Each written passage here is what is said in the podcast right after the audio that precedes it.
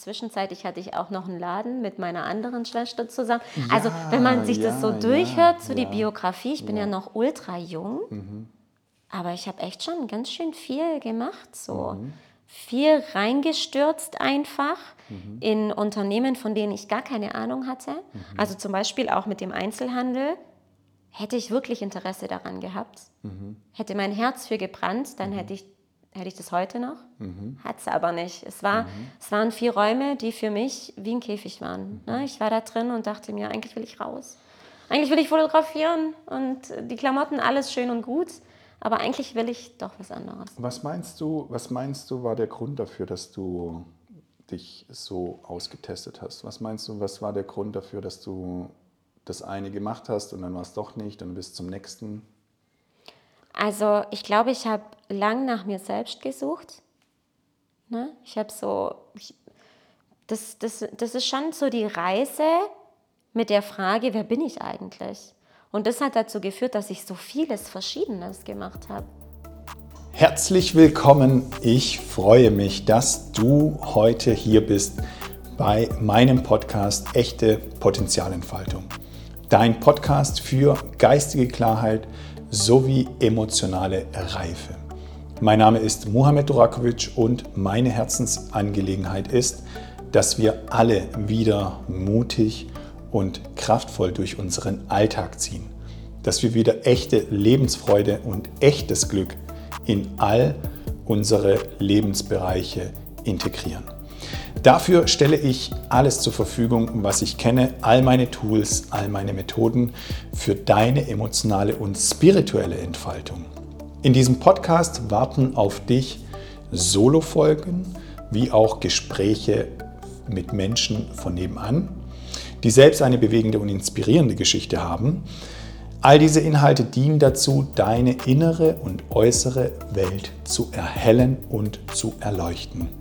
Ich hoffe, dir geht es heute ganz wunderbar und lass es gesagt sein, falls es dir heute nicht so gut geht, darf gesagt sein, egal wo du derzeit stehst, lerne darauf zu vertrauen, dass das Leben immer für dich ist, nie gegen dich. Vertraue darauf, dass es die eine Kraft im Universum gibt, die dich dabei unterstützt, all deine Herausforderungen zu meistern.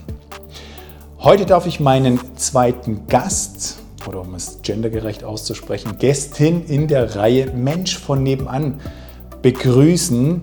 Es ist heute Andrea Marques.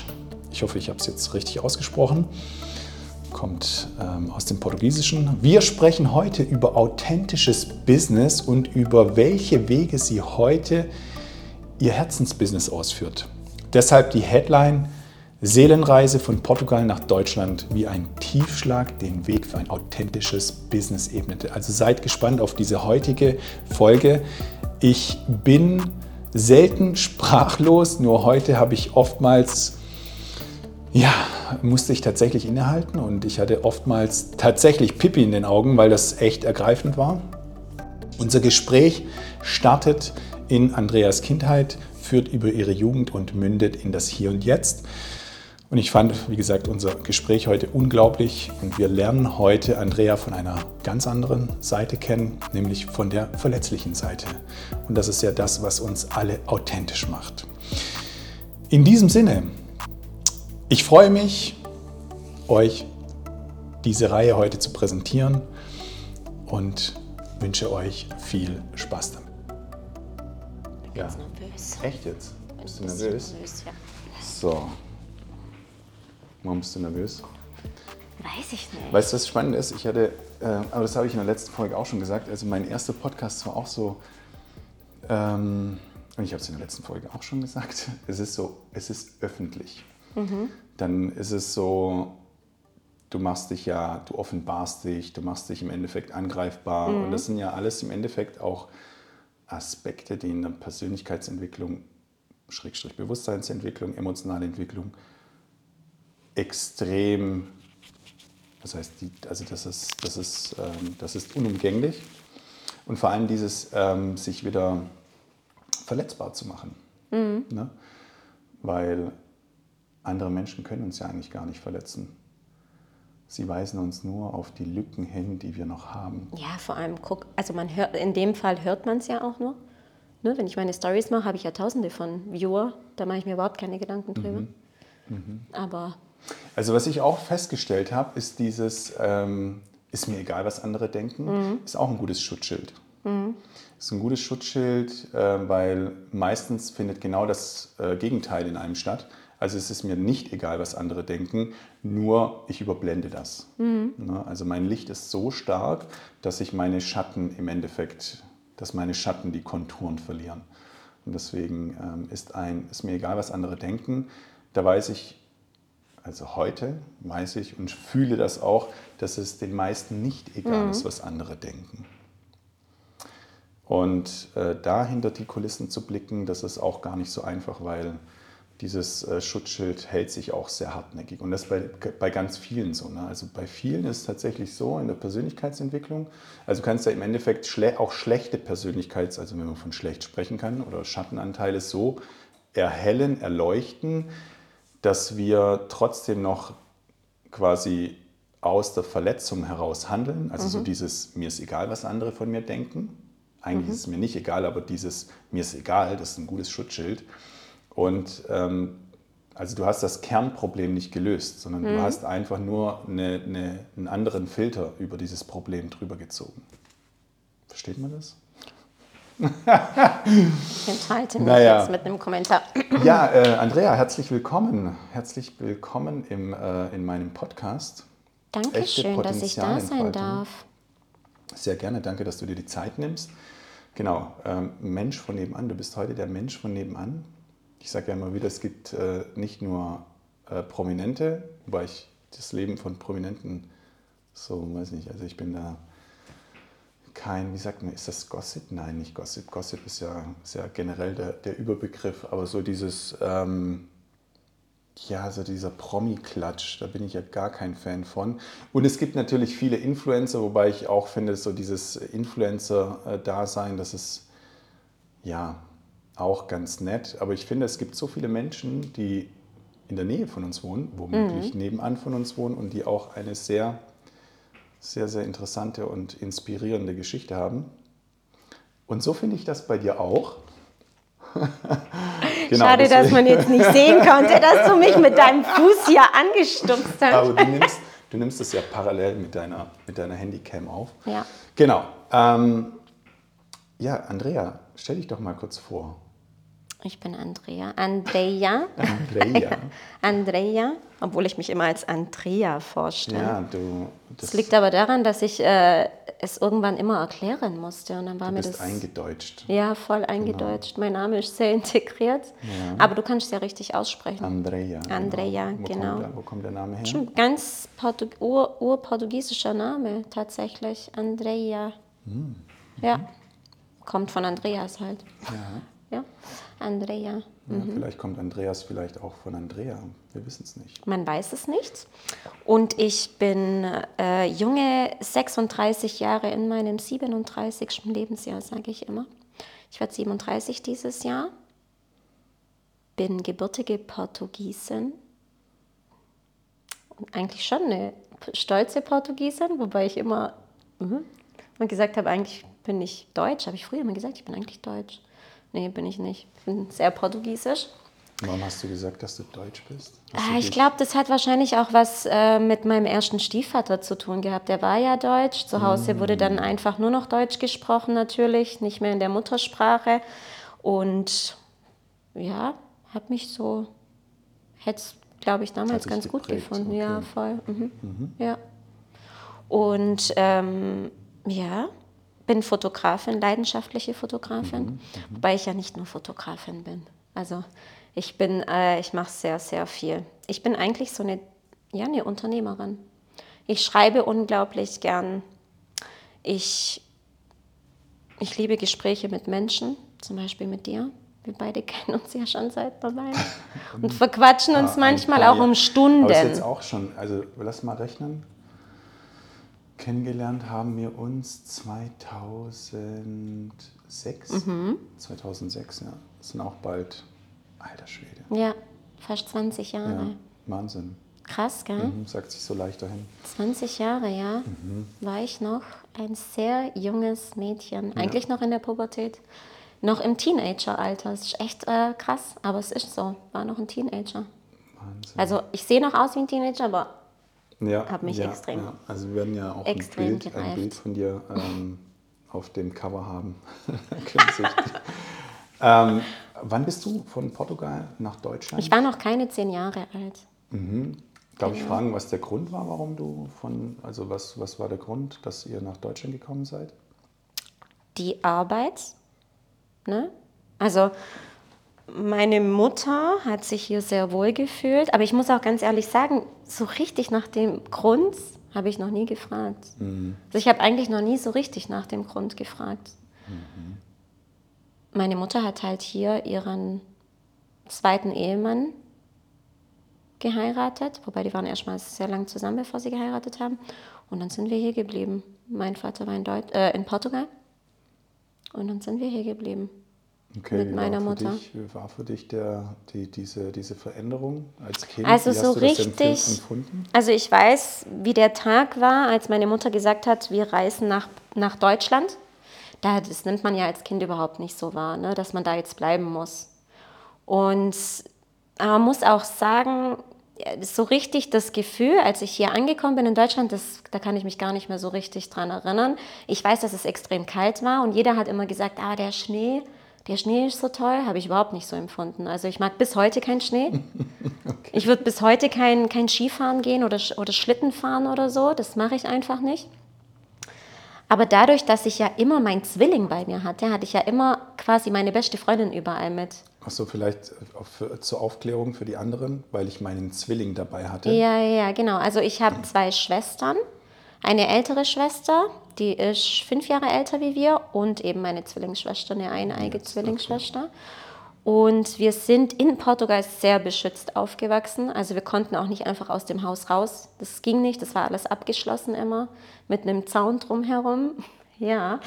Und ähm, da muss man sich halt einfach, das war für meine Großeltern, wir haben mit meinen Großeltern im Haus gewohnt und das war für die nicht denkbar, dass wir einfach so aus dem Haus rausgehen. Das ging nicht. Also das heißt, mit anderen Kindern haben wir nicht so viel gespielt. Also hatten wir immer nur uns beide und eben meine Schwester, die aber bei meinen Großeltern oben gewohnt hat. Das war eine äh, bisschen spezifische Zusammenstellung der Familie. Mein Vater war ja Profifußballer, der war sehr selten daheim. Und meine Mutter ist, war, oder war in Portugal eine sehr erfolgreiche Kosmetikerin. Das, also heute nennt man das Markenbotschafterin, was meine Mutter damals gemacht hat. War viel unterwegs für die Marke. Und Kindheitserinnerungen in Portugal habe ich halt mit meinen Großeltern. Ne? Die waren so für uns Ansprechpartner für alles. Und deswegen war meine Zwillingsschwester meine beste Freundin. Und deswegen, als wir nach Deutschland gekommen sind, hatte ich halt meine beste Freundin bei mir. Sehr cool eigentlich. Ja, genau.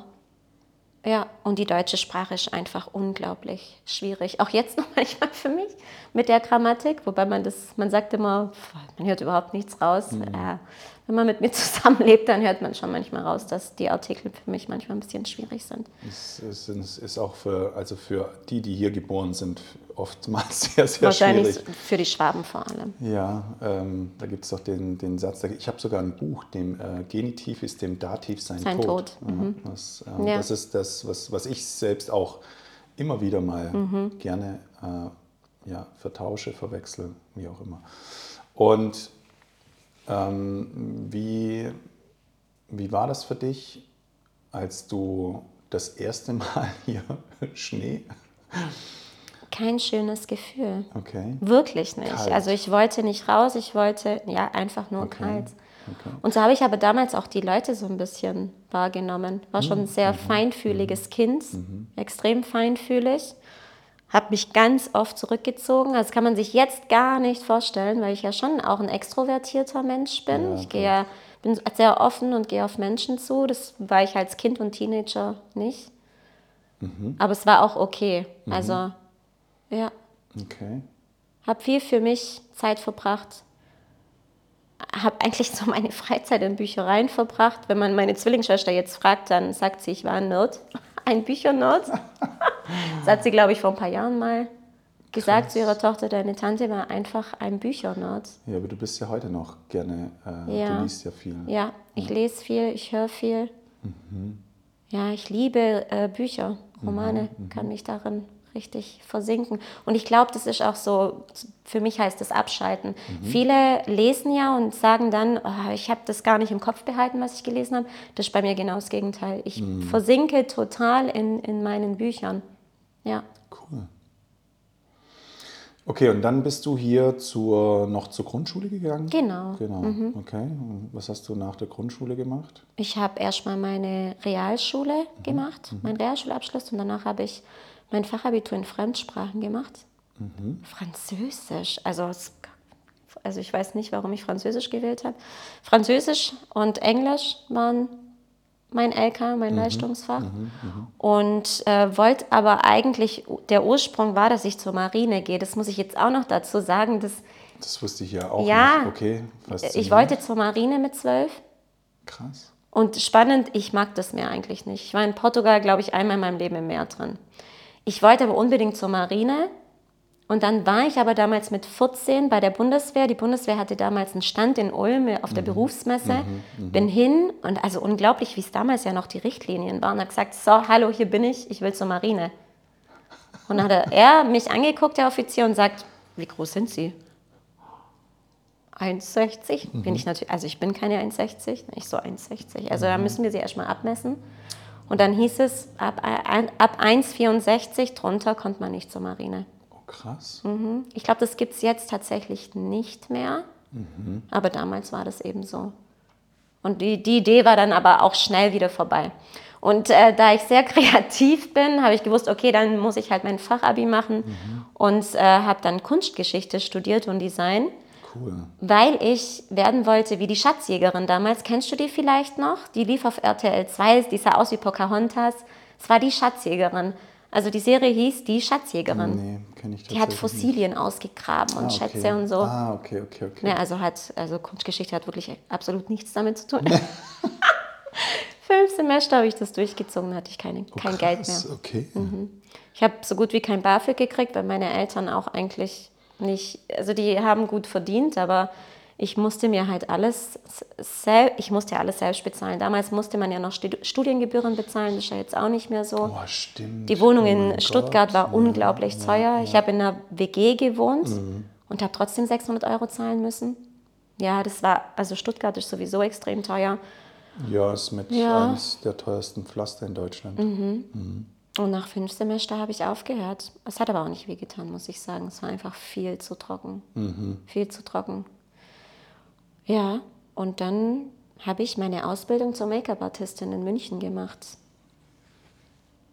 Das war wann? 2012. 2011. Da mhm. kannten wir uns schon. Ja, ja, klar. Hast du, ich hatte irgendwie, hast du nicht Modedesign irgendwie? Mhm, auch. Auch? Mhm. Ich bin irgendwann mal von Kunstgeschichte auf Produktdesign, jetzt, von Produktdesign jetzt, auf Modedesign. Jetzt, jetzt, jetzt. Das war alles so in fünf Semester. Krass. Ah, okay. Ja. Das heißt, du hast insgesamt fünf Semester studiert mhm. und in den fünf Semestern hast du dich dann mal ja. ausprobiert. Mhm. Und warst nie wirklich happy oder? Also ich war nicht happy. Also Modedesign wäre schon mein Ding, glaube ich, gewesen. Mhm. Nur das Problem war, ich hatte kein Geld, um mir Stoffe zu kaufen. Und das sagt dir hinterher aber auch keiner, dass man eigentlich noch ein Kontingent an, an Geld braucht, damit man überhaupt, na, wenn du eine, einen Schnitt machst, wenn du eine Kollektion erstellst, kriegst du die Stoffe nicht zur Verfügung gestellt. Also mhm. das muss man sich schon selber erarbeiten. Mhm, mhm. Und ich hatte einfach, ich hatte die Ressourcen nicht, hatte ich mhm, einfach nicht. Mhm, mhm. Und um mir da, also ich bin ja schon auch perfektionistisch und mich hat es einfach extrem aufgeregt, dass ich das Geld nicht hatte für anständige Reißverschlüsse, für Materialien, die einfach dazu geführt haben, dass meine Kollektionen anständig mhm. aussehen. Okay. Und das, ich wusste dann ganz schnell, wenn ich was mache, dann mache ich es richtig. Mhm. Und ich hatte einfach, ich habe, ich muss aber sagen, ich glaube, die letzten acht Monate hatte ich mich extrem verschuldet. Ich habe bei der KfW habe ich einen Bildungskredit beantragt für Studenten. Mhm. Und ich, ich hätte dazu gar nicht gewusst, wie ich es abbezahlen hätte können. Okay, zu der damaligen Zeit. Ja, zu der damaligen Zeit. Also ich habe echt von der Hand in den Mund gelebt. Ich habe ich hab, ähm, hab teilweise 50 Euro zum Essen und Trinken gehabt im Monat. Aber von den 50 Euro musste ich eventuell äh, doch noch irgendwie Materialien kaufen. Also das ist sehr wenig Geld zur Verfügung. Sehr, sehr, sehr wenig. Und Okay. es war auch zu einer Zeit, da war ich auch extrem dünn. Also ich weiß noch, dass einmal die, die Kunstprofessorin zu mir gekommen ist und gesagt hat, okay, also langsam mache ich mir Sorgen. Ne? Es war schon echt, also ich glaube, ich wiege jetzt gerade 52, damals war ich bei 40, 41 Kilo. Um Gottes Willen. Okay. Ja. Okay. Spannend. Ich muss mal kurz räuspern. Das kann ich rausschneiden. Ich guck mal kurz. Was guckst du da rein? 16, 23, ja, wo, wann ich das rausschneide. Vielleicht schneide ich es auch nicht raus. Okay, krass. Ähm, wie, wie war so dein, deine, deine Jugend? Wie war dein Teenageralter? War das, äh, warst du eher ruhig? Warst du wild? Warst Hm, du Ich war ganz ruhig. Hm, ja, doch. Also meine Zwillingsschwester war so mehr so die Rebellin zu, dem, zu dem Zeitpunkt, zu dem Zeitraum. Und die hatte viele Freunde. Ist viel ausgegangen. Manchmal bin ich mit. Ja, aber das war jetzt nie so, ja, komisch, gell? Ja, das war immer nicht so. Also, sagen wir mal so. Ich war immer so die Hübsche, die nicht viel redet. Aber ich war, ich konnte mich nicht so gut identifizieren mit den, mit den, mit den Menschen in meinem Alter. Ja. Okay, warum? Ich hatte nicht so die Ansprechperson für mich. Warum? Hm. Ich hatte niemand, der so auf, auf also der, der die gleichen Interessen hatte wie ich. Und ich glaube, das war vielleicht auch einfach so ein Thema, wo ich mir gedacht habe, okay, also es ist auch, glaube ich, schwierig, wenn du vielleicht ja, das, ich glaube schon, dass es Themen sind. Ne? Wenn du nicht die gleichen Themen hast wie deine, wie deine Mitschüler oder deine Freundinnen in deinem Alter, dann wird es einfach schwierig, da eine Basis aufzubauen. Ja. Und ich habe dann damals so meinen ersten Freund kennengelernt. Der war auf dem Gymnasium nebendran und äh, der war ein Jahr älter und der war super für mich. Mit dem bin ich abgehangen und äh, mit dem habe ich auch Italienisch gelernt, so mit 14, 15, also ein bisschen verrückt. Äh, Was du halt so tust im Teenageralter und verliebt und überhaupt und hast du nicht gesehen. ja, schön. ja, ja, genau. Cool. Ja. Ja. Ähm, Frage, also die ist mir tatsächlich ein Anliegen, weil ist ja immer so dieses Integrationsthema, Mhm. ne, dass du bist, im, wann bist du nach Deutschland gekommen? Das heißt, ähm, irgendwann- 90er Jahre. Genau, wie, wie hast du das empfunden, so dieses, ähm, du bist Portugiesin, Mhm. kommst hierher, ähm, ja, nach Deutschland. Ähm, wie hast du die Menschen erlebt? Ich habe die Menschen als sehr konservativ erlebt. Vor allem sind wir ja nach Blaubeuren damals gezogen. Eigentlich ein Dorf, das ist bei Mhm. Ulm. bei Ulm, mhm, genau. In Baden-Württemberg. In Baden-Württemberg. 16.000 Einwohner müsste Blaubeuren haben, allerhöchstens 18.000. Und damals waren halt Ausländer schon auch Exoten. Also es waren halt Gastarbeiter. Tatsächlich und- auch noch in den 90er Genau, Jahren. das war nicht so, also es war sehr konservativ, Blaubeuren. Ich glaube, Blaubeuren ist immer noch sehr konservativ, Mhm. eine katholische Stadt auch, ein riesen Kloster in Blaubeuren. Und also wir, wir haben oft gehört, Eine schöne Therme auch. Ja, also Blaubeuren ist echt ja, das ist toll. auch ein Kurort, ja, das ist schön. Ja. Und es war, aber wir wurden schon oft beschimpfen. Ne? Also ich kann mich noch daran erinnern, dass ich einmal den Weg nach Hause nicht antreten wollte von der Schule, weil ich mit Steinen beschmissen worden bin. Wahnsinn. Ja, es Okay, war nicht krass. so schön. Und natürlich, Kinder sind, nehmen auch viel von zu Hause mit. Mhm. Das, was sie gehört haben, das haben sie halt nach außen gebracht. Und natürlich, meine Mutter war damals mit einem Deutschen liiert, Mhm. Der seine Familie verlassen hat für meine Mutter und das alles in einem Dorf. Das war, das hing halt alles miteinander zusammen und wir waren nicht wirklich erwünscht. Gell? Aber man muss auch sagen, ich war auch so ein Kind. Ne? Ich bin so durch, durch Blaubeuren gelaufen. Mir war das, ne, wie vorher schon, war mir einfach egal. So. Okay, Es war mir so, also gerade egal. Ja. Okay, krass. Ja, cool. Mhm. Cool, okay. Ähm, ja, dann springen wir doch mal wieder zurück. Ähm, also wir switchen immer wieder. Aber gehen wir mal dann, also du hast dann so dich äh, fünf, fünf Semester ausprobiert, Mhm. hast mal das gemacht, das gemacht, das gemacht und dann hast du gesagt, okay, Make-up-Artistin. Mhm. Und ähm, wenn ich mich dann, wenn man das mal so im Zeitstrahl be, be berücksichtigen, mhm. oder was heißt anschauen, ähm, bist ja irgendwann mal auch mit deinem heutigen Mann zusammengekommen. Mhm, genau. Okay, ähm, das bedeutet, ihr seid zusammengekommen und irgendwann hast du. Als ich noch ein Teenager war. Als du noch ein Teenager warst, genau. ja. Äh, da hast du aber dann noch Mode. Dings studiert, oder? Als ich mit Rafa zusammengekommen bin, da war ich, da bin ich gerade vom Produktdesign auf Modedesign gesprungen. Ah, okay, okay, ja. okay, okay, gut. So war das. Mhm. Da habe ich noch in der WG gewohnt. Rafa hat schön ein paar Sachen noch für mich repariert. Ja. okay. Wobei ich schon echt auf, äh, groß auf Abstand war mit Rafa. Ne? Der hatte so, der Rafa war ja schon auch so ein kleiner Frauenmagnet. Also. Ja, das war er. Mhm. Ja. Ich glaube, der war sogar noch in einer Beziehung, als, ich, als wir uns kennengelernt haben, Rafa und ich. Okay. Der hatte da noch eine Beziehung. Mhm. Ne, und ich habe schon arg um mich, um mich, wie heißt das? Er musste schon arg um mich, ja, ja, ja, ja. Mhm. Okay, ja. Schon oft in Stuttgart vor meiner Wohnung gestanden mit seinem Auto. okay, und hat es nicht so ganz verstehen können, warum ich ihm jetzt nicht geantwortet habe per SMS. Oder warum ich ihn einfach nicht küssen oh, möchte. War, damals war es ja noch SMS. SMS ja, und man musste ja, aufpassen, wie viele man verschickt, ja, weil das genau, war ja auch genau, unglaublich genau, teuer, so eine genau, SMS zu genau. verschicken. Oh Gott, Kein Social Media, da gab es ja gar nichts einfach. Weder Facebook noch irgendwas anderes. Also äh, gab es halt eine Festnetznummer oder halt SMS oder Handy. Verrückt. Und mein Handy war nie aufgeladen, also ich hatte nie Geld, um SMS zu verschicken. also war es auch schwer zu kommunizieren. Okay. Und, ja. dann, und dann bist du, ähm, hast du gesagt, ich mache Make-up-Artistin. Ja, ich war ein halbes Jahr daheim, nee, ein Jahr daheim. Zoe ist ja in der Zwischenzeit auch auf die Welt gekommen. Mhm. Und unser zweites Kind. Und dann hat Rafa mal zu mir gesagt, ja, was kannst du denn gut? Ich habe zu ihm gesagt, mhm. ich weiß nicht, was ich machen soll. Ich kann nicht zu Hause bleiben. Mhm. Es war schon immer klar, ich kann das nicht. Mhm. Ich will das auch gar nicht. Mhm. Und dann hat er gesagt, ja, was kannst du denn gut? Mhm. Dann habe ich gesagt, ich schmink ständig andere Leute. Also ich style ständig andere Menschen. Mhm. Und dann hat er gesagt, ja, dann such dir halt was, Kosmetikerin oder was. Habe ich mal im Internet rumgesucht und habe gedacht, also nee, Kosmetikerin, nö. Dann, also wenn, dann mache ich es richtig. Dann gehe ich gleich nach München auf die Schule. Mhm. Und dann bin ich auf die Make-up-Schule, fünf Tage die Woche, unter der Woche, bin hingefahren, wieder zurück.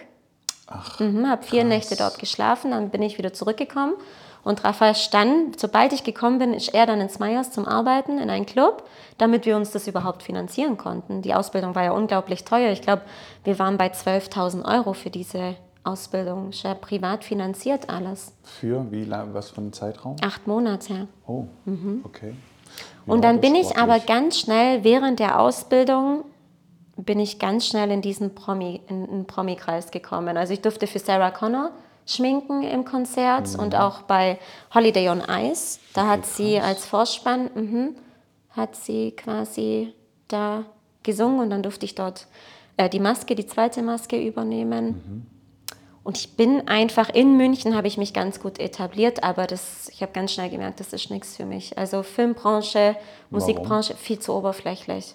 Also ich habe, äh, man muss ja sagen, bei der Make-up-Artistin, du läufst mit deiner Setcard rum wie ein Model. Also auch ein Model hat ja eine Setcard, mhm. auch du mhm. als Make-up-Artistin hast ein Port eine Portfoliomappe und damit gehst Wen du zu deinen Castings. Hast, ja, genau. Aha. Ach, krass. Genau. Okay. Mhm. Und dann sitzt du da bei einem Casting. Ja, klar, das ist ja das, ist ja, ja. Das ist ja deine, das ist ja das, was du zeigen kannst. Ja, ne? ja okay. aber ich habe halt schnell die Erfahrung gemacht, ich musste meine Setcard ganz selten zeigen. Ich wurde einfach nur nach meinem Aussehen bewertet. Mhm. Und ähm, da saßen einfach unglaublich tolle Make-up-Artistinnen, die so viel Lebenserfahrung hatten und die wurden aber auch einfach nicht gebucht. Und ich habe dann ganz schnell gemerkt, okay, man reduziert mich auf mein Aussehen. Und war das für dich damals ein Problem? Weil am Ende ging es ja Irgendwann darum, war es für mich ein Problem, ja. als ich für Rote Rosen geschminkt habe. Mhm. Das ist eine Fernsehsendung, die immer noch läuft, glaube auf CDF oder ARD. Mhm. Mhm. Als es dann eigentlich hieß, ich mache die dritte Maske und man muss sich vorstellen, dritte Maske ist einfach gar nichts. Also die dritte Maske ist am Set und macht ein bisschen Puder ne, den mm. Schauspielern hinterher mm. Und macht eigentlich nichts, die beobachtet nur und dann ich eben oft die Frage gekriegt habe, ja, magst du mal abends mitkommen mit den Produzenten und Regisseuren und mit den Kameramännern und so und dann habe ich mir gedacht, mm, nee, ich komme da nicht nee, mit. ich komme da nicht mit. hier wird eigentlich nichts von mir verlangt und ich verdiene so gut wie nichts. Ne? Und dann habe ich gedacht, okay, habe mich selbstständig gemacht, ganz selbstständig, wobei ich ja auch als Freelancer im Film gearbeitet habe und habe gesagt, okay, ich mache jetzt nur noch Fotoshootings und Bräute. Und dann wurde ich für ein Magazin nach Paris gebucht, war dann in Paris. Also du hast Zwei Bräute, Tage. du hast Bräute äh, geschminkt. Genau, aber, das, Okay. aber ich habe eben auch Models gestylt für Brautmagazine. Ne? Das sind ja keine echten Hochzeiten. Und äh, da habe ich eben für ein Magazin ein Model geschminkt, ein Modelpaar. Und die Fotografen waren einfach utopisch schlecht. Da habe ich mir gedacht, das, was die können, das kann ich schon fünfmal. Und habe zu meinem Mann gesagt, ich brauche ganz schnell die, die Kamera, diese 5D, die kennen. Und dann fange ich nämlich an, nächste Woche Fotos zu machen. Und Rafa war ja auch schon dran gewöhnt, dass ich so sprunghaft bin. Aber der hat ja, also der Rafa muss man auch sagen, Rafa hat ja immer voll an mich geglaubt und hat gesagt, ja, okay, muss es die Kamera sein, die ist so teuer? Ja, die muss es sein. Und dann ich, hat er mir die gekauft und dann habe ich gleich losgelegt. Faszinierend. Ja, gleich losgelegt mit der Kamera. Gleich Kunden gefragt, darf ich mit fotografieren und so.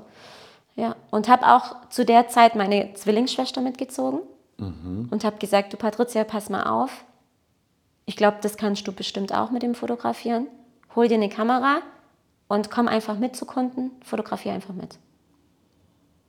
Und so hat es angefangen. Ja, krass. Also das heißt, du bist damals nach Paris, hast gesehen, die fotografiert Bräute. Aus deiner Sicht Kann man das optim besser machen? optimierungsbedürftig Ja. oder, oder du, du würdest das anders machen? Ja, ich ne? hätte es anders gemacht, genau. Und ähm, hast dir eine Cam geholt und hast gesagt, okay, ich mache das jetzt einfach. Mhm. Cool. Ja, ja. Musste mich damals auch echt, also es war echt sehr aufwendig, ne? ohne Social Media, dazu ähm, sich durch die Programme äh, zu boxen. Ist ja nicht so einfach, Lightroom zu bedienen und die Kamera manuell einzustellen. Ich habe noch nie automatisch fotografiert. Ich hatte immer hohe Ansprüche. Lightroom für die Zuhörer. Photoshop, Photoshop, Lightroom das ist gleiche. genau ist ein Bildbearbeitungsprogramm. Genau, Und, richtig. Ähm, okay. Ja, und so ist, ist man dann reingewachsen. Und dann habe ich, zwischenzeitlich hatte ich auch noch einen Laden mit meiner anderen Schwester zusammen. also wenn man sich das so ja, durchhört, so ja, die ja. Biografie, ich bin ja, noch ultra jung, aber ich habe echt schon ganz schön viel gemacht. So. Viel reingestürzt einfach in Unternehmen, von denen ich gar keine Ahnung hatte. Also zum Beispiel auch mit dem Einzelhandel. Hätte ich wirklich Interesse daran gehabt, hätte mein Herz für gebrannt, dann hätte ich, hätte ich das heute noch. Hat es aber nicht. Es, war, es waren vier Räume, die für mich wie ein Käfig waren. Ne? Ich war da drin und dachte mir, eigentlich will ich raus. Eigentlich will ich fotografieren und die Klamotten, alles schön und gut. Aber eigentlich will ich doch was anderes. Was meinst du, was meinst du, war der Grund dafür, dass du dich so ausgetestet hast? Was meinst du, was war der Grund dafür, dass du das eine gemacht hast und dann war es doch nicht und bist zum nächsten? Also ich glaube, ich habe lang nach mir selbst gesucht. Ne? Ich habe so, ich, das, das, das ist schon so die Reise mit der Frage, wer bin ich eigentlich? Und das hat dazu geführt, dass ich so vieles Verschiedenes gemacht habe, bis ich an den Punkt dann gekommen bin, zu sagen, ich bin äh, ein Mensch, die viel zu geben hat. Ich liebe es, Menschen so zu fotografieren, wie sie sind. Nicht gestellt, nichts, nicht an der Wand, sondern einfach das, Authentisch. das Authentische aus ihnen rauszubringen. Ein authentisches Lachen, ein ehrliches Lachen und ein Blick, den man halt sieht, wenn man sich mit den Menschen, Menschen beschäftigt. Und das äh, kannst du nicht in zehn Minuten zum Beispiel. Ne, so ein Shooting, ich kann auch nicht sagen, ich shoote eine halbe Stunde oder eine Stunde. Das geht halt einfach nicht. Und äh, das hat die Reise hat mich schon dahin gebracht, wo ich jetzt bin. Hätte ich diese ganzen Etappen nicht durchgemacht, dann hätte ich auch nicht zu mir selbst gefunden. Da kommen wir gleich nochmal. Aber lass uns nochmal switchen, als du begonnen hast, Bilder zu machen. Mhm. Da hast du ja deine Schwester mitgezogen. Also du hattest quasi dir zusammen mit deiner Schwester ein Business aufgebaut. Genau, also Was Patricia hat gemacht? erst alleine angefangen, hat mich schon begleitet und Mhm. so hat sie quasi ihr Portfolio gefüllt. Dann hatte sie eine eigene kleine Firma quasi, hat fotografiert und irgendwann mal haben wir zusammen gesagt, hey, eigentlich können wir das zusammen machen, weil wir haben eigentlich eine coole Marke, wir sind Zwillinge. Mhm. Und haben innerhalb von einem Abend ein Konzept erstellt mit einem Namen und haben gesagt, okay, und ab jetzt sind wir eine Marke und machen es nur noch zusammen. Und es ging von 0 auf 100, also eigentlich von 0 auf 1000 ging es, dass wir mit unserer Marke, das war damals Twin Soul, extrem erfolgreich geworden sind. Also wir waren innerhalb von fünf Monaten auf zwei Jahre ausgebucht, mit Shootings, mit Hochzeiten. Was habt ihr überwiegend gemacht? Hochzeiten? Hochzeiten, ja. das war unser also Steckenpferd. Ihr, ihr wart, okay. Wir waren teilweise drei, vier Mal die Woche auf großen Hochzeiten. Wir sind von A nach B gefahren, manchmal geflogen auch. Und wir haben kaum geschlafen. Also das muss man, das, das war echt Richtig hart. leben Das war ein richtig, Ja, aber das haben wir so nicht... Wie sich die Menschen das so vorstellen. Boah, ja, ich mache das, ja. was mir so Spaß ja, macht. Und dann ja. bin ich unterwegs und mache ja. das und jenes. Cool. Aber ja, war auch so. Aber es war sehr viel Arbeit. Und wir sind naja, so... Du hast ja einmal, die, du hast ja einmal die, die, die, also die, den Zeitpunkt, wo du die Bilder machst. Mhm. Okay, und wenn, wenn, das, wenn du sagst, ähm, ihr habt sagen wir mal, im Durchschnitt drei Hochzeiten pro Woche. Mhm. Und die Nachbearbeitung ist ja auch unglaublich aufwendig. Und ihr wart ja nur zu zweit. Mhm. Also es hat ja, wir haben alles selber ja alles selbst ja. gemanagt. Mhm. Das bedeutet, äh, man muss ja auch die Termine koordinieren. Ja. Also das ist ja, das ist ja schon ähm, mhm. krass. Ja, wir haben es eigentlich ganz gut aufgeteilt. Ich war ja bei uns so der kreative Part. Mhm. Also ich habe quasi alles, was mit Bild, Bildbearbeitung zu tun hat, habe ich quasi gemacht. Und Patricia hat so dieses organisatorische, finanzielle mhm. gemacht. Das mhm. war einfach nicht meins, mhm. habe ich damals gesagt. Mhm. Jetzt mache ich ja natürlich für mich auch alles. Von A bis Z. Mhm. Und es klappt ja auch. Wobei ich viele Punkte abgegeben habe, einfach, die mich einfach so aus meinem Workflow gebracht mhm. haben, die für mich keinen Sinn gegeben haben. Ähm, aber ja, das haben wir damals vier, nee, fast fünf Jahre so durchgezogen. Ja. Wahnsinn. Ja, Wahnsinn. Wahnsinn. Stimmt.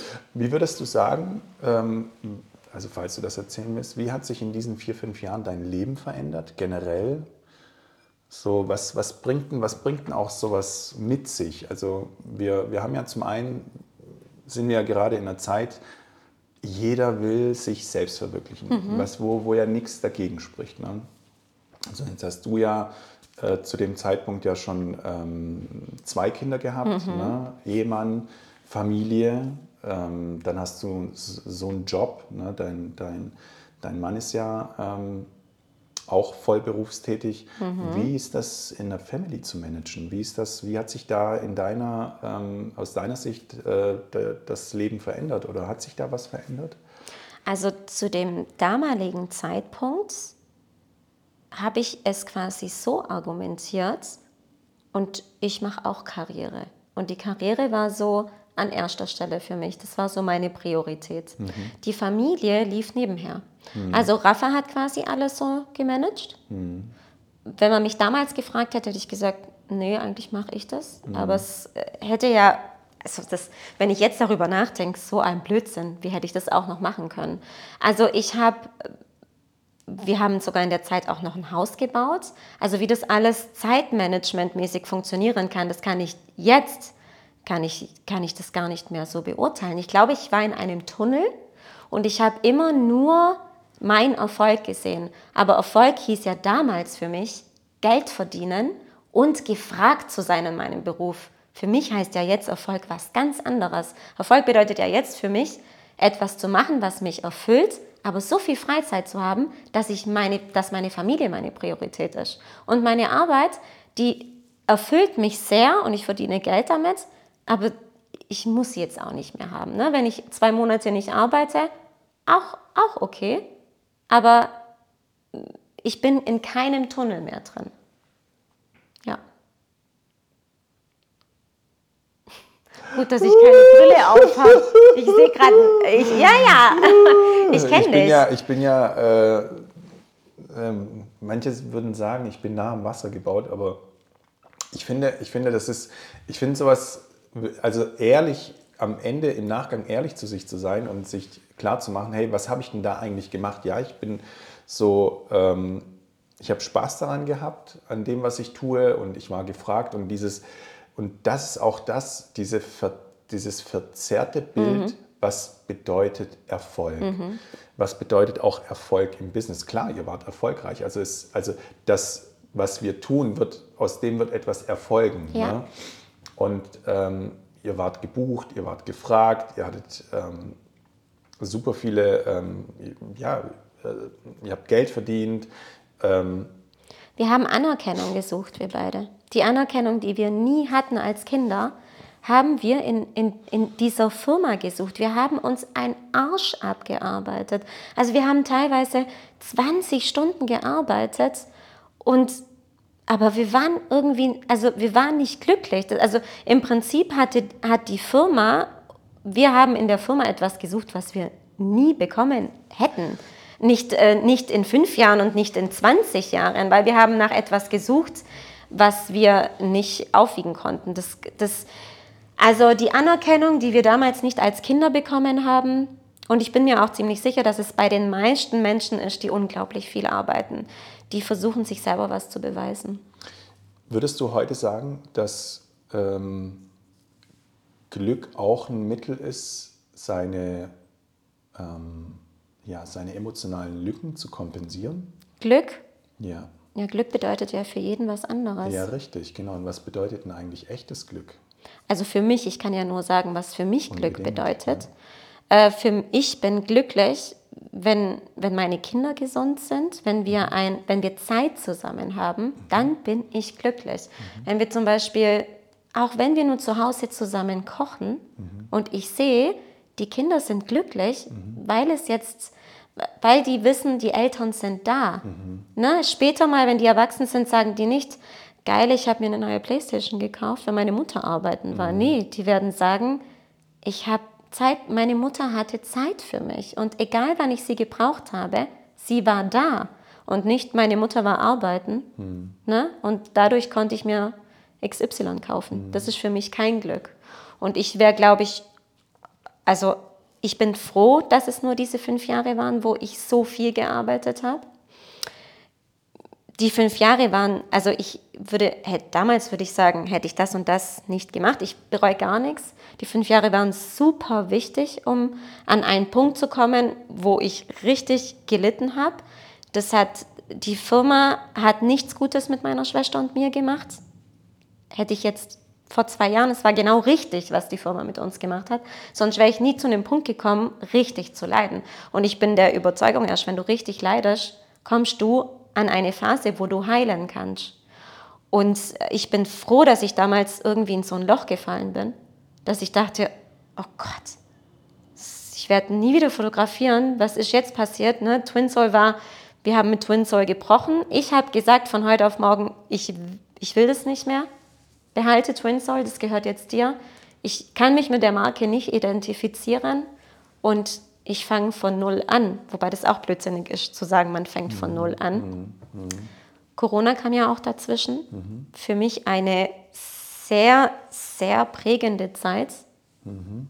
weil ich endlich Zeit hatte, zu erkennen für mich die Reise, wer bin ich und was will ich eigentlich von meinem Leben. Also ich meine, in der Zeit haben wir angefangen zusammenzuarbeiten das war ja für mich auch echt essentiell, sonst hätte ich das, also man, ganz alleine ist schwierig. Ne? Man braucht ja immer jemand, oder schön, wenn man jemanden hat, der so die W-Fragen vor allem stellt. Und das ist ja auch das, was du machst.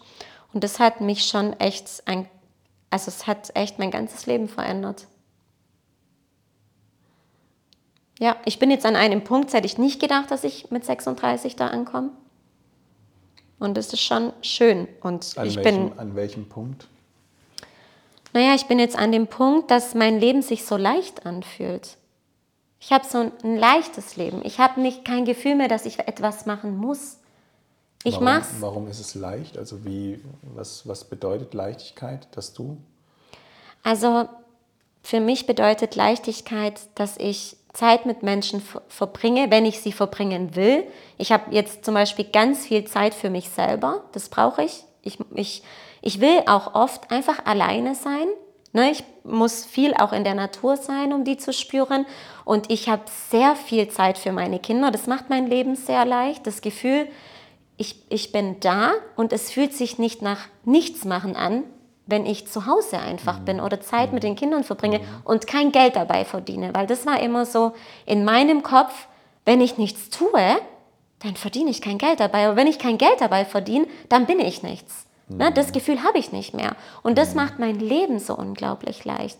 Ich muss auch sagen, ich habe die Menschen um mich herum mit Twin Soul, waren alle um mich herum weg. Also ich habe Kontakte abgebrochen zu Menschen von 0 auf 100. Ich habe gesagt, vorbei. Also es gibt es einfach nicht mehr. Und es war schwierig, aber ich habe gemerkt, okay, diese ganzen Beziehungen sind unglaublich toxisch. Also toxisch ist ja auch so ein Wort. Ne? Also die Beziehungen haben weder mir gut getan, noch meinem Leben. Und was hat es mit deinem Leben gemacht? Also wenn du darüber sprechen möchtest. Was, ist, was meinst du, diese Beziehungen ja, mit meinem diese Leben? Beziehungen, dein Twin Soul, wie hat sich das auf, auf äh, generell auf dein Privatleben? Also das ist auch also so eine die Essenz, die, die ähm, meine ich auch für alle, die sich in, die, in das Unternehmertum mhm. stützen möchten, die diesen dieses Streben nach Erfolg haben, nach Selbstverwirklichung, was das natürlich auch zum einen mit sich bringen kann, wenn wir nicht bei uns bleiben, wenn wir mhm. den, den, äh, den Fokus aufs Wesentliche verlieren, ne, sondern wirklich nur noch getrieben sind, Geld zu verdienen, mhm. Erfolg zu haben, mhm. besser, besser, besser, schneller, schneller, schneller, höher, höher, höher. Ähm, was es dann im Endeffekt mit dem, mit dir tut, mit deinem Umfeld tut, mit deinem Privatleben tut, Vielleicht magst du da zwei, drei Sätze dazu sagen. Ja, also äh, damals war so äh, mein Leitspruch, der Kunde ist König. Das würde ich nie wieder sagen. Mhm. Also ich, ich bin an erster Stelle der wichtigste Mensch. Wenn ich glücklich bin, kann ich meine Familie auch glücklich machen. Mhm.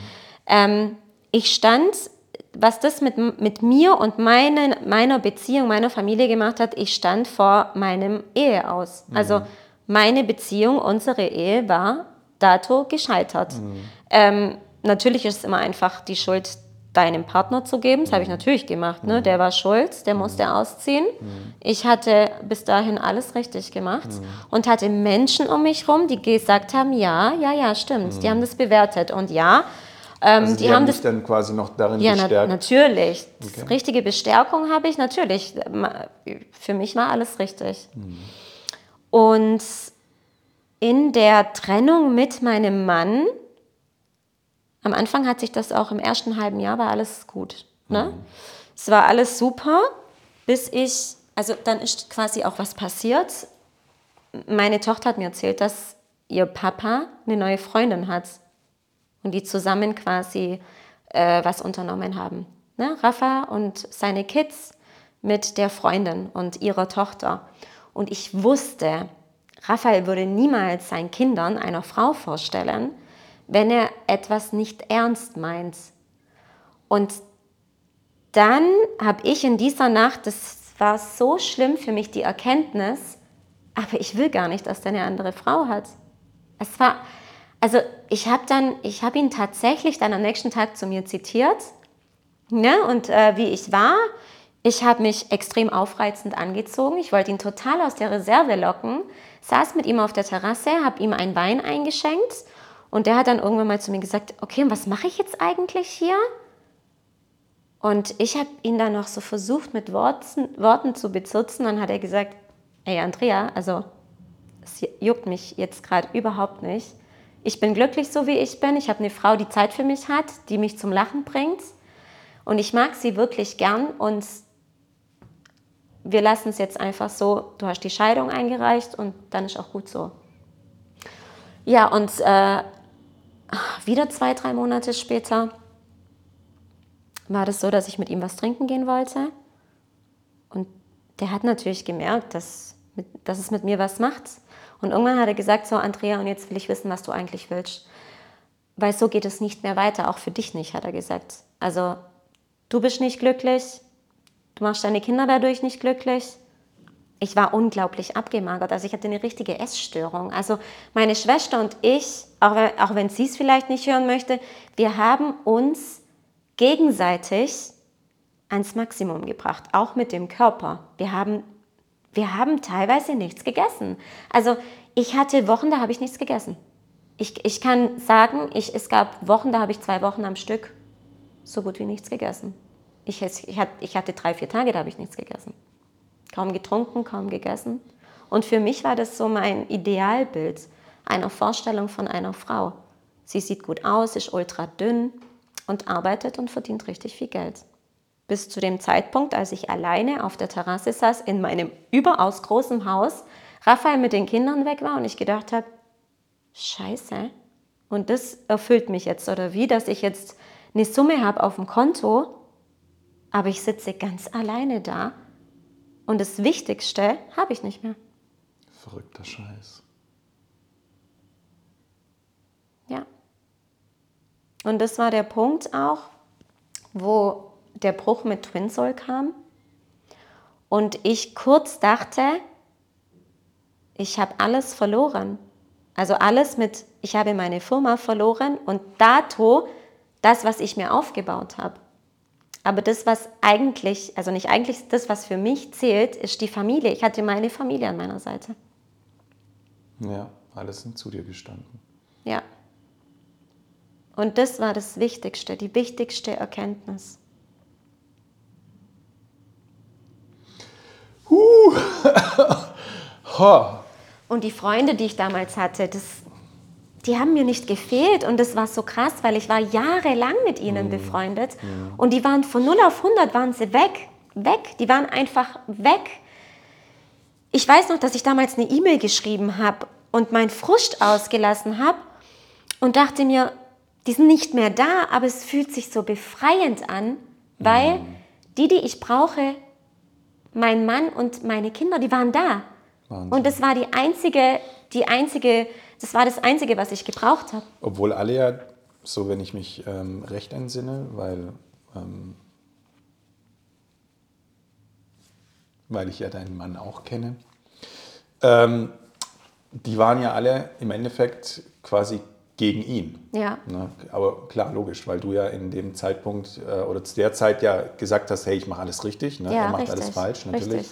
Ähm, äh, kam bestimmt das ein oder andere Gespräch äh, zustande, dass du im Endeffekt ja, wenn man sich natürlich immer beschwert, ne, genau, ne, dann genau, entsteht sich, ja auch sowas. Genau, ist ja das Bild entstanden und im Endeffekt haben die dich ja darin bestärkt, das Ganze, ähm, dass du bei dir, ja, ähm, war, eine, war eine sehr spannende Zeit, weil ich durfte ja auch deinen ähm, Mann begleiten. Das war auch der Moment, als wir wieder zusammengefunden haben. Ja. Ne? Ähm, ja, verrückt. Äh, danke für die Offenheit. Also ich bin selten sprachlos ähm, und ich war jetzt gerade, ich bin dir an den Lippen geklebt. Das war echt, ähm, also danke, dass du dich äh, der Sache ähm, so weit öffnest und dass, dass du uns da Einblick gibst. Und ich finde das echt cool, weil genau das ist ja auch, ähm, was das Ganze mit sich bringen kann, mhm. wenn wir meinen, erfolgreich sein zu müssen.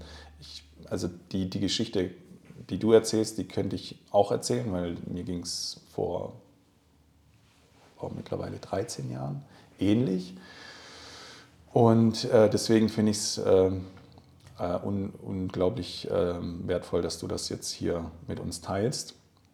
Ähm, aber damit war es ja nicht, also die, die Reise in Anführungszeichen, also dass du jetzt genau an diesem Punkt bist, dass du genau so fotografierst, dass du genau so dein Business machst, äh, war ja nicht damit, ähm, oder hat ja nicht da, ist, ist nicht dadurch entstanden, dass du quasi, oder doch, es ist dadurch entstanden, dass du mit Twin Soul, ähm, also die Sache mit Twin Soul beendet hast und jetzt in ähm, ähm, dich mit deinem, mit deinem eigenen Namen, Andrea Marx Photography, mhm.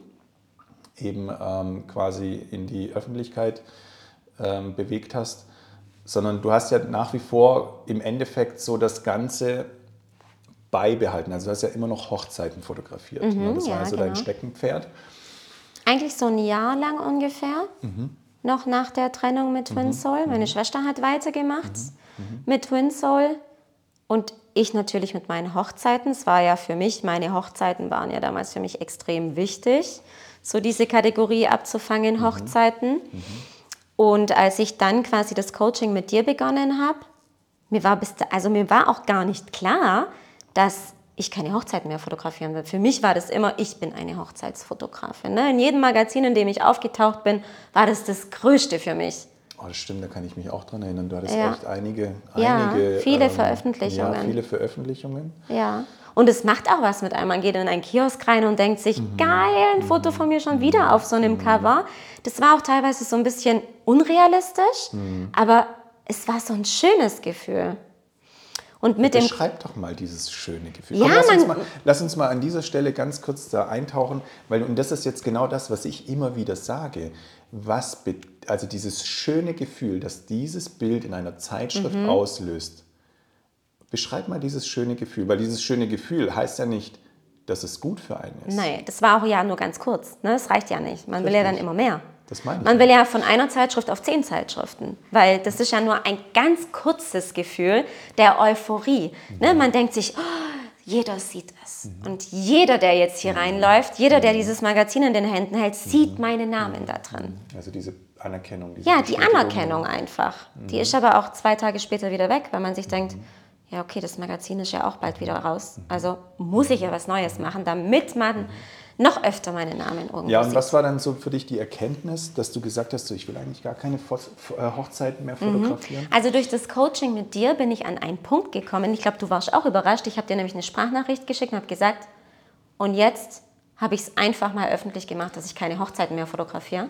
Weil ich davor dir auch immer wieder die Frage gestellt habe, weil du sagst so, boah, also du hast ja immer wieder so dieses Wochenende, dann Mhm. keine Zeit. Mhm. keine Zeit für die Familie ähm, und dann habe ich halt irgendwann die Frage in den Raum geworfen, warum machst du das überhaupt noch? Ja. Also du, du musst das ja nicht zwingend machen. Richtig. Also ich bin irgendwann mal aufgestanden, ich weiß nicht genau, wann das war zwischen unserem Coaching und habe gesagt, ich weiß noch, ich war im Bad und habe mir selber gesagt, ich will mein Leben selbst feiern und nicht immer das Leben von anderen zelebrieren. Wow, stark, stark. Das war das, was ich gedacht habe. Stark. Und ich will, ich will am Wochenende und auch unter der Woche Zeit haben für meine Familie, für Freunde, für Noah hat Fußball gespielt. Ich wollte mir das angucken. Ich wollte, ne, wie, wenn jetzt deine Kinder Geburtstag haben, ich wollte nicht sagen, ich bin aber fertig, ich kann nicht. Nein, ich, ich will die Zeit haben, äh, besondere Momente mit besonderen Menschen in meinem Leben zu haben. Und ich wollte kein, also ich wollte das nicht mehr machen, um Geld zu verdienen. Im Endeffekt, das Geld, was ich jetzt nicht verdiene, das fehlt mir überhaupt nicht. Gar nichts, gar nichts. Kein Cent davon fehlt mir. Mir sind die, mir sind die Stunden mit den Menschen, die ich so sehr liebe und die mich lieben, so viel wertvoller für mich als Ja, aber dann stelle ich mal andersrum die Frage. Äh, würdest du jetzt meinen, dass du, ähm, ja gut, da, dadurch, also damals natürlich viel, ein viel höheres Pensum gehabt. Mhm. Natürlich hast du äh, in Summe bestimmt mehr Geld verdient. Nur hast du jetzt, verdient, du verdienst ja heute trotzdem noch Geld. Ja, ja, ja, eigentlich ähnlich so viel wie damals. Ich habe So. auch viel mehr Zeit. So, so, genau. Ja. Und da, darauf will ich ja hinaus. Also das ist ja Mhm. im Endeffekt was aus meiner Sicht ja auch erfolgreich. Mhm. Also einmal diesen, di- dieser, dieses, also dieses Wording, ne, Erfolg, ne, das bedeutet etwas erfolgt aus dem, was du tust. Und erfolgreich bist du in meiner Welt erst dann, wenn du etwas von Herzen, also deiner Mhm. Berufung folgst.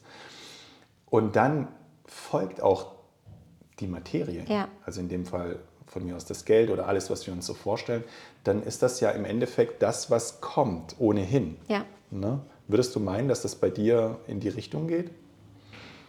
Also ich bin schon mittendrin. Es geht Ah, nicht in die Richtung, okay. ich bin mittendrin. Wunderschön. Ne, ich habe meine Preise geändert. Ich habe, Du arbeitest ja auch nur noch mit den Menschen, wo du ja, sagst, da richtig, du genau. Drauf. Ja, richtig. Das ist auch mit Hochzeiten so. Ne? Ich mache ja noch meine fünf große Hochzeiten Mhm, im Jahr im Ausland. Und ähm, ich habe auch vor ein paar Wochen hatte ich ein Shooting mit einem Pärchen aus Frankfurt. Und wir standen hier in den Weinbergen, hier eigentlich bei dir. Und dann haben die mich so ganz vorsichtig gefragt, ja, machst du denn Hochzeiten? Weil die heiraten auch im Ausland. Dann habe ich so auch so klipp und klar gesagt, das war vor dem Shooting, ich mache ganz wenig Hochzeiten, aber auch nur mit den Menschen, die wirklich mit mir auf einer Wellenlänge sind und die wissen, warum ich das Ganze mache und die auch wissen, warum die diesen Tag zelebrieren. Mhm. Wenn ich ein Pärchen habe, ähm, wo ich merke, das ist ganz arg oberflächlich ne? und die Hochzeit wird instagramisiert und die Blumendeko ist wichtiger wie die Zeit an der Seite des Mannes zu verbringen oder der Frau am Tag der Hochzeit, dann habe ich da keinen Bock drauf, dann gibt es ja, das nicht. Das, das ist ein geiles Thema. Findest du, findest du, dass viele Menschen aus dem Grund heiraten, weil es halt diesen äh, diese, also an dem Tag ist ja die Frau steht ja voll im Mittelpunkt. Mm, voll. Und natürlich ja. auch der Mann und dann diese Bestätigung und dieses mhm. Drumherum. Mhm. Meinst du, die Menschen feiern diese Hochzeit mehrheitlich, und jetzt mhm. ganz wichtig vom Wording her, mehrheitlich aus dem Grund, weil sie sich lieben oder weil es halt dazugehört und dieser Fame dazu mhm. kommt? Also äh, größtenteils glaube ich, dass 80 Prozent der Menschen heiraten, weil es gerade dazugehört. Man ist entweder schon eine Weile zusammen und dann fragen alle, wann heiratet ihr denn? Ähm, weil es einfach, man, man kommt auf die Welt und dann denkt man, Lebensziel ist, ich werde erwachsen, ich habe einen Job, dann heirate ich, baue ein Haus und bekomme Kinder. Und das hat sich so manifestiert in den Köpfen und das machen dann so alle Menschen. Heiraten, also Hochzeit bedeutet ja die Hochzeit einer Beziehung. Und dann gibt es natürlich vielleicht so 20 Prozent der Pärchen, die haben eine Hochzeit in deren Beziehung. Und die Hochzeit, Hochzeit die hat man. Dann wieder, ne, ja, genau. Wieder bergab. Die, das will man ja toppen. Man hat ja die ja. Hochzeit und mhm. dann toppt man diese mit der Hochzeit. Mhm. Was kommt denn danach? Was kommt denn nach der Hochzeit? So. Und ich habe oft die Erfahrung gemacht, und ich bin ja auch mittlerweile so, wenn ich sehe, mein Pärchen steht seit einer Stunde nicht nebeneinander, guckt sich weder an noch reden die miteinander, mhm. dann gehe ich hin und sage, sorry, wo ist denn eigentlich dein Partner? Mhm.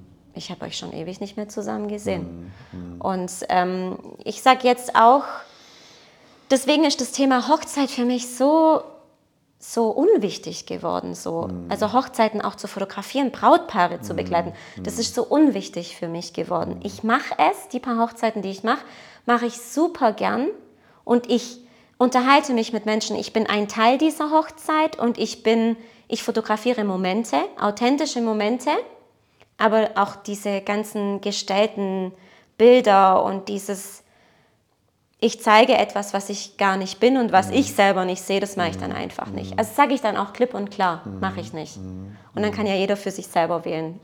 Also ich äh, breche mal da auch eine Lanze für die Andrea, weil die Andrea ist ja jetzt äh, seit Jahren ähm, unsere Familienfotografin. Mhm. Ja. Und da, da, ich muss auch ehrlich zugeben, also dadurch, dass ich ja in den Genuss kam, so ein bisschen zu modeln und äh, Fotografen kennenzulernen. Tolle Fotografen, also ich, ähm, ähm, also auch technisch, also wirklich äh, Jungs und Mädels, die wirklich was auf dem Kasten haben.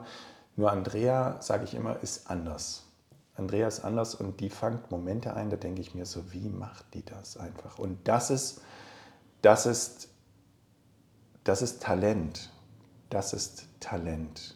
Und das ist auch dieses, ja, dieses zu etwas berufen zu sein. Und ich meine auch, dass dadurch ähm, ja, einige zwischenmenschlichen, zwischenmenschliche Verbindungen bei dir entstanden ja. sind, ähm, die dich nochmal in, ja, in, in, eben zu dem Punkt gebracht haben, wo du heute bist. Ne? Und ja also wenn ich das so aus der Geschichte heraushöre und so zusammenfassen kann, dann ist ja im Endeffekt diese Reise, die du angetreten bist, ne, irgendwann mal so, sagen wir mal, also von Portugal hierher, dann ähm, bist du auf der Grundschule gewesen, dann hast du irgendwann mal dein Abi gemacht, hast ähm, studiert ne, und hast viele Dinge ausprobiert, um am Ende zu erkennen, was Familie bedeutet. Ja, richtig die, die Essenz des Lebens. Denn ich ähm, sage immer, wenn du am, im Sterbebett liegst, ja, dann wirst du nicht aufzählen und darüber nachdenken, welche beruflichen Ziele du irgendwann mal ähm, gegangen bist mhm. und welche Belobigungen und Diplome mhm. du in deiner Tasche trägst, mhm. sondern du wirst dich umschauen und dir denken, wer steht eigentlich hier? Und mhm mit wem verbringe ich jetzt die letzten Stunden? Mhm. Und das ist nicht dein Job, das sind nicht deine Arbeitskollegen, das sind nicht irgendwelche äh, Preise, die du gewonnen hast, das sind auch nicht die Brautmagazine, äh, die mich da gefutured haben, sondern das sind die Menschen, die ich liebe. Und ich äh, freue mich auf alles, was noch so kommt, weil ich ja noch so extrem jung bin auch. Also ja, ich finde es äh, spannend. Wie geht es mir in zehn Jahren? Was, was denke ich dann? Also wie, wie Mm, ja, was habe ich dann ja, für Gedanken? Ja, das ist cool. Na, man, man hat ja so eine Lebenserfahrung und ich habe Lebenserfahrung und äh, die, die, die nimmst du ja jedes Jahr mit, jedes Jahr. Mhm. Und ich sage jetzt, oh Gott, mit 30, Mhm, Wie, wie weit weg ich von allem war, wo Mhm. ich jetzt bin. Wie geht es mir, wie geht's mir mit 45? Wie geht es mir dann? Ja, spannend. Auf jeden Fall. Und ich bin auch einfach wirklich der Meinung, Menschen, die um dich rumkreisen, tagtäglich, auch in deinem Energiefeld, das heißt nicht, dass man jeden Tag was miteinander, also das heißt nicht, dass man sich jeden Tag sprechen muss oder sehen muss. Wir beide sprechen uns auch nicht jeden Tag. Aber man merkt im Energiefeld, wer da ist. Und es macht was mit einem. Na, also wenn ich mich jetzt auskotze, was natürlich vorkommt, natürlich kotze ich mich mal aus. Ich lebe mit meinem Mann 24 Stunden in einem Haus. Ich bin ein sehr energischer, impulsiver Mensch. Ne? Temperamentvoll. Und, ja, temperamentvoll. Und dann kotzt man sich aus, aber dann, ist ein, dann kommt es drauf an, die Menschen, die in deinem Umfeld sind, sagen die zu dir, okay, und jetzt halt mal den Ball flach und guck dich selber mal an. Vielleicht regst du dich heute auf, weil XY, morgen würdest du dich gar nicht mehr drauf, drüber aufregen. So. Und das macht was mit einem. Oder ob du jemand hast, der noch einen obendrauf hängt und sagt, ja, du hast recht und nochmal einen drum, äh, obendrauf setzt. Dann ist man in einer Energie, die einem nicht gut tut. Und das Gefühl nimmt man dann wieder mit nach Hause. Und das ist ein Hamsterrad, das dreht sich und dreht sich und dreht sich. Deswegen muss man sich irgendwann mal fragen. Also ich, ich, bin, ich war jetzt wieder geschäftlich auf Mallorca vier Tage allein und das war so schön, weil man dann in seiner eigenen Mitte ist. Man hat kein Umfeld, der immer so, so ein bisschen sein Ding dazu gibt, sondern man ist dann wieder in seiner eigenen Mitte. Deswegen würde ich immer vorschlagen, und ich sage es auch manchmal zu meinen wenigen Freunden, die ich habe, sage ich, "Ma- bleib einfach mal alleine. Hör dir, telefonier nicht so viel rum oder so, frag nicht nach so vielen Meinungen. Hab einfach mal einen Tag für dich, komm runter und dann frag dich selber, was du eigentlich willst und was für dich richtig ist, nicht für andere. Was für mich vielleicht richtig ist, heißt es nicht, dass es für dich richtig ist. Ja. Ja, also es ist schon spannend, weil damals braucht es, hast du diesen eher diesen, diesen Lärm benötigt, Ja. ne, um, Ja. um, um dich eben nicht mit dir selbst zu ja, beschäftigen. noch lauter, noch besser war das Genau, und, und, und, das, und das ist das Spannende. Und deswegen, ähm, aber du brauchtest ja diesen Prozess, du brauchst ja, Ja. erstmal diesen Crash. ja, Und das ist auch in meiner Welt so. Also wir, wir brauchen alle den Crash. Und Ja. ich will auch niemanden vor diesem Crash bewahren, außer ich sehe, der säuft ab. Mhm. Ne? Nur diesen Crash und dann dieses Bewusstsein erstmal aufzubauen, hey, was mache ich denn hier überhaupt? Mhm. Und deswegen, äh, wir, wir schaffen das aber nicht, in die Stille zu gehen, weil es auf der anderen Seite noch zu, Zu laut, laut ist. ist, genau, ne? richtig. Das bedeutet, ähm, da muss einer kommen und erstmal diese, diese Lautstärke durchbrechen. Richtig. Und, So. je, und jeder aber auch in seiner Geschwindigkeit. Das musste ich auch lernen, dass nicht jeder das gleiche Tempo hat. Jeder in seiner Geschwindigkeit. Wärst du damals vor sechs Jahren zu mir gekommen, dann hätte ich einmal hier so, hätte ich dich für verrückt erklärt und hätte gesagt, was ist mit dem hier los? Mit dem kann ich gar nichts anfangen. Hm, Konntest du ja auch nicht. Kon ich, genau, konnte ich ja auch nicht. Hier so 13 Jahre konnte ich nichts mit dir anfangen. genau, richtig. Ja. Ähm, ja, das stimmt. Ne? Das, das war schon auch ähm, eine spannende Phase, zumal ich ja auch in dieser, in dieser Zeit, wo es zwischen euch nicht ganz so ähm, geklappt hat, muss ich ja zugeben, war ja der Raphael der Erste, den ich, den ich also was mein Mhm. Mentoring angeht, komplett durchgecoacht habe für ein Ja. halbes Jahr. Ne, das, da- das kann ich mich auch noch gut erinnern. Da bin ich bei ihm, also da hat er mich angerufen, hat gesagt, so ja, er braucht Personal Training und er will sich körperlich verändern und so. Und dann war ich ja schon in dem, in dem, ähm, in dem State, dass ich wusste, okay, die Leute wollen sich körperlich verändern, nur wa- was der Grund? Ne? Und dann hat er ja schon gesagt, so ja, das ist, ist gerade ein bisschen schwierig, er hat nicht viel äh, durchsickern lassen, weil wir auch bei euch zu Hause waren. dann habe ich gesagt, okay, ja, dann, ähm, das, war, das war ja Dezember. Das war im Endeffekt kurz vor Neujahr, mhm. als, als bei euch der, der, der, große, der große Knall war. Und dann hat er mich, ähm, na, habe ich ihn angerufen, weil ein Freund, ein gemeinsamer Freund von uns, äh, gemeint hat, ich soll ihn mal anrufen. Dann habe ich gefragt, was los ist. Dann hat er gesagt, so ja, dicke Luft. Dann habe ich gesagt, also pass auf, ähm, wir machen das so und so und so. Hast du Bock drauf? Dann hat er gesagt, ja. Er macht alles nur, um, damit dieser Schmerz mhm. ähm, sich verändert. Und dann haben wir angefangen. Und das war auch echt eine krasse Reise. Und da habe ich ja auch dieses, ähm, wie soll ich sagen, ähm, das, das auch nochmal, wie soll ich sagen, auf der anderen Seite gesehen, was ich ja da, was meine, meine erste Ehe im Endeffekt zum Scheitern gebracht hat, dass ja. ich viel gearbeitet habe. Ja dass ich im Endeffekt fast nichts von meinem Kind hatte, um ehrlich zu sein.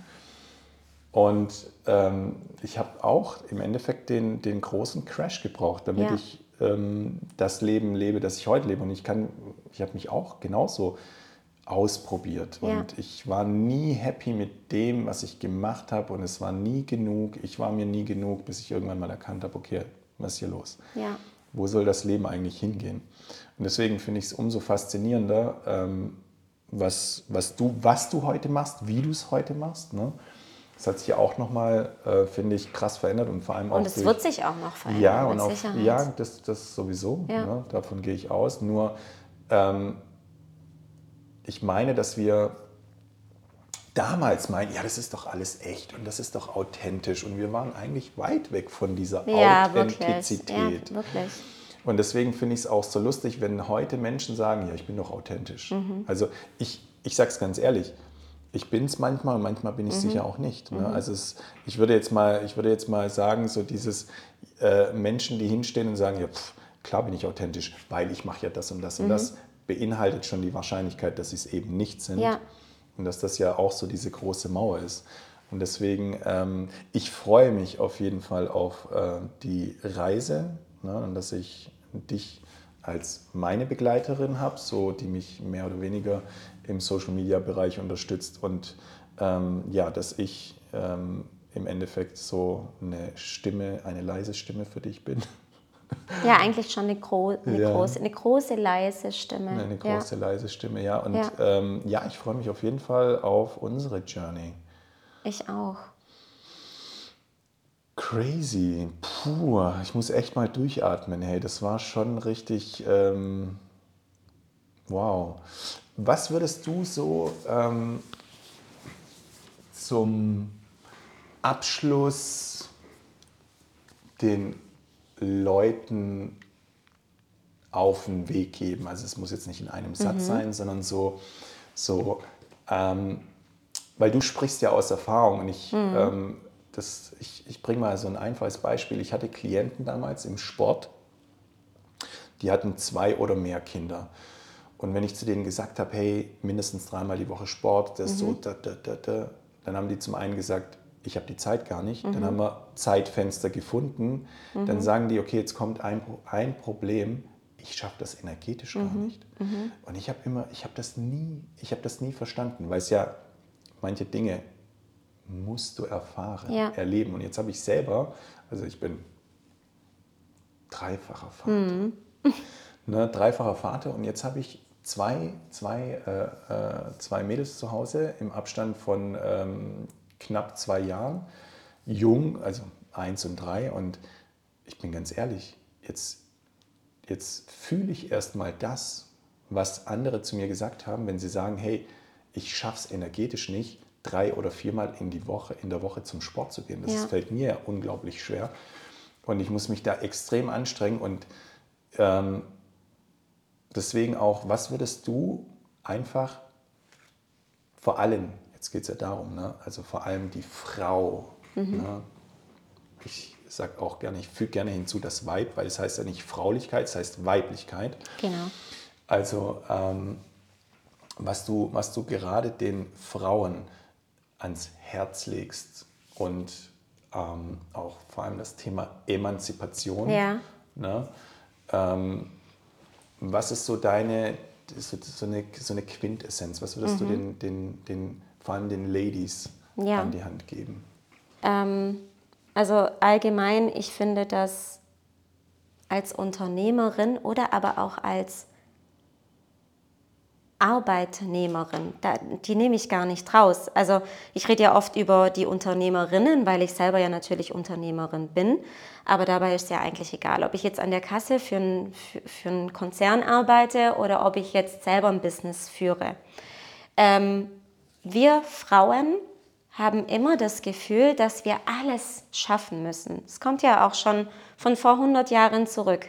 Eine Frau, die arbeitet, die kümmert sich um die Kinder und die hat mit vielen Vorurteilen zu kämpfen. Ich, ich habe, ich von meiner Erfahrung her, aus, aus meiner Erfahrung, ist das Wichtigste, Zeit für sich zu haben.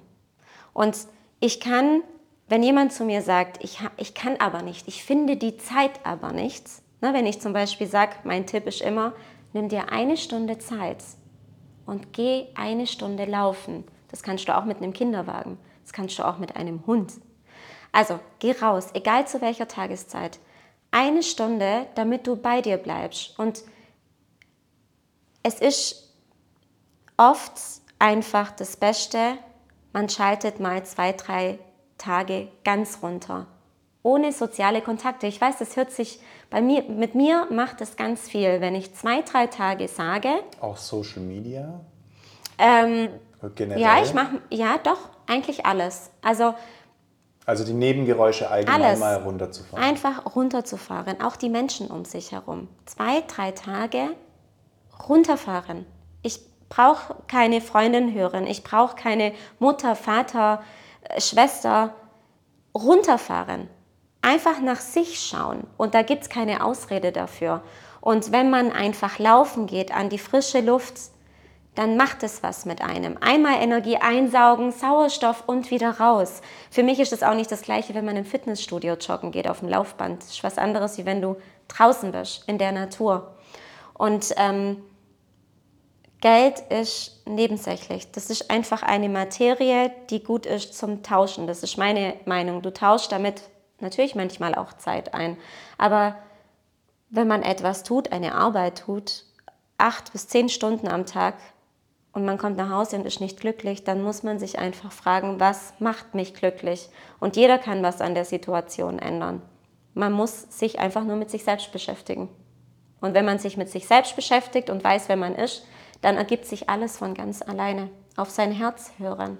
Aber sich die Zeit nehmen zu verstehen, was bedeutet es eigentlich, auf mein Herz zu hören? Weil wir haben einen Kopf, wir haben einen Bauch und wir haben ein Herz. Und ich habe früher immer gesagt, ich bin ein Bauchmensch. Das stimmt nicht. Ich bin ein totaler Kopfmensch. Und wenn ich, ich muss raus und ich muss für mich sein, damit ich lerne, auf mein Herz zu hören. Weil von dem Herzen aus geht die ganze Energie in deinen Körper weder vom Bauch noch vom Kopf aus. Lernen auf sein Herz zu hören. Und es kann mit 20 passieren, es kann mit 30 oder es kann auch mit 70 passieren. Aber es soll einfach vielleicht irgendwann passieren. Es liegt immer an einem selber, nie an anderen. Puh, dem habe ich nichts hinzuzufügen, Mensch. Ähm, okay. War schön mit dir zu reden. Danke gleichfalls. War echt äh, Deep Talk, Deep Talk und ähm, ja, ich danke dir für diese, für deine Zeit. Danke dir. Dass du dir die Zeit genommen hast, auch in meinem Podcast ähm, ja, zu sprechen und vor allem dich ähm, ja so ähm, du hast ja schon echt aus dem Nähkästchen geplaudert. Das finde ich schon ähm, cool. Und ich finde auch, dass du äh, Themen mitbringst, die meine ich, wirklich ganz viele Menschen beschäftigt. Das ist auch das, was meine, ja, meine Arbeit mir immer wieder zeigt. Das ist einfach ähm, die, also die, die, die, unsere Herausforderung in, in zwischenmenschlichen Beziehungen, zwischenmenschlichen Verbindungen ja. ist ähm, sehr, sehr hoch und da spiegelt, das spiegelt uns ja sehr, sehr viel. Ja. Ne? Also wer wir sind, wie wir sind und das äh, zu lernen anzunehmen, ähm, da bin ich echt, also muss ich sagen, da bin ich sehr überrascht, wie du dich was ja, was ja jetzt bedeuten würde, ich weiß es besser und ich bin irgendwie an dem Punkt, nee, das bin ich nicht. Nur ich finde das einfach krass, weil dein Leben war mal einfach genau das krasse Gegenteil ja. zu dem, was du heute lebst. Ja, total. Ähm, und so diese Erkenntnisse, diese Erfahrungen, die du gemacht hast, die dich im Endeffekt, wo du, wo du ja auch, um das zusammenfassend zu sagen, hey, ich habe alles verloren, was mhm. ich mir aufgebaut habe anscheinend. Aber du hast ja im Endeffekt diese, diese riesen Erkenntnis, diese riesen Erfahrung, dieses, diesen riesen Benefit erkannt, was du ja. eigentlich hast, was ja ich schon eigentlich immer gewonnen. Genau. Ich habe die Erkenntnis so, gewonnen, die ich sonst gar nicht gehabt hätte. Und vielleicht ist das auch die Kernbotschaft. Hm. Du weißt ja, wie es geht. Ja. Du, du, hast ja schon, du hast ja schon, du hast ja schon gezeigt, dass es funktioniert, ein Business aufzubauen. Ja. Also wirst du es wieder tun. Ja. Und nochmal ganz anders, nämlich nach deiner Herzensvorstellung. Richtig. Ja. Und das wünsche ich auch jedem, dass er etwas, also dass er neben der Erkenntnis der Wichtigkeit deiner selbst und deiner Familie, ähm, dass er derjenige eben auch etwas findet, was ihn erfüllt, etwas zu tun, womit natürlich auch Geld damit generiert mhm. wird, mhm. es ihn aber erfüllt, weil für mich fühlt sich natürlich meine Arbeit nicht wie Arbeit an. Ich sitze jetzt hier, das ist ja auch mhm. Arbeitszeit, aber mhm. es fühlt sich nicht wie Arbeit an, ist auch mhm. keine. Es ist einfach Zeit, die ich investiere in mich, in meine Zukunft und in dem, was dann kommt irgendwann oder schon da ist.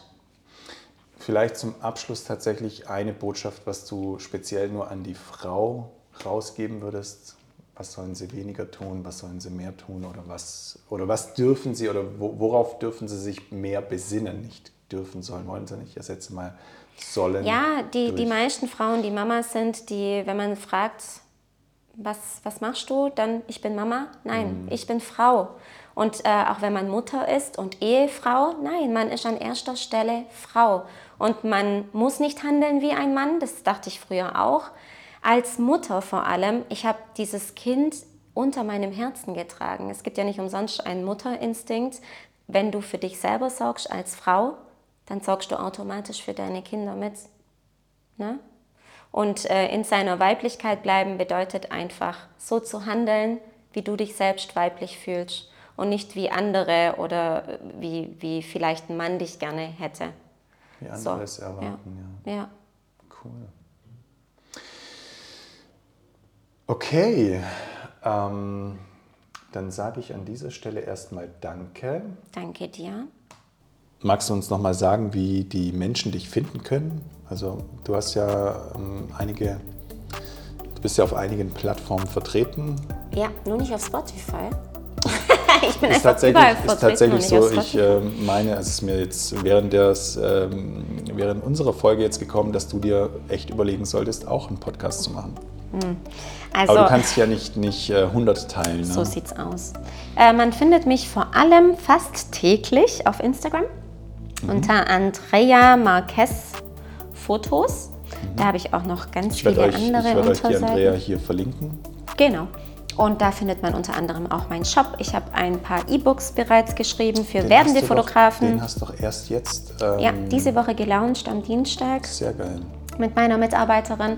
Ähm, es gibt auch ein Social Media Book, also ein Social Media Paper für alle Unternehmensbranchen. Da geht es nicht äh, prinzipiell um Fotografie, überhaupt nicht, sondern generell ähm, geht es äh, darum, dass du äh, Kunden generierst, ganz einfach, auf eine einfache Art und Weise.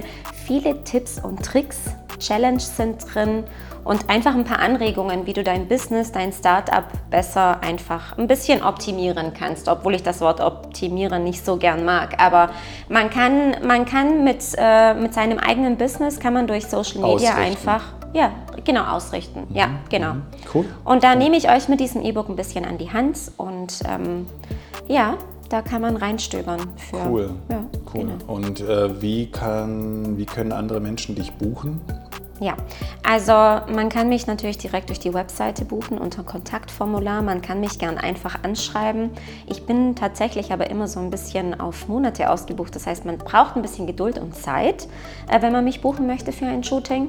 Spricht dafür, dass du was kannst. Ja, und Coachings mache ich ja auch, also Fotografie-Coachings Ja, vor allem, ja. Bildbearbeitungscoaching. Geht es da meistens um Bildbearbeitung?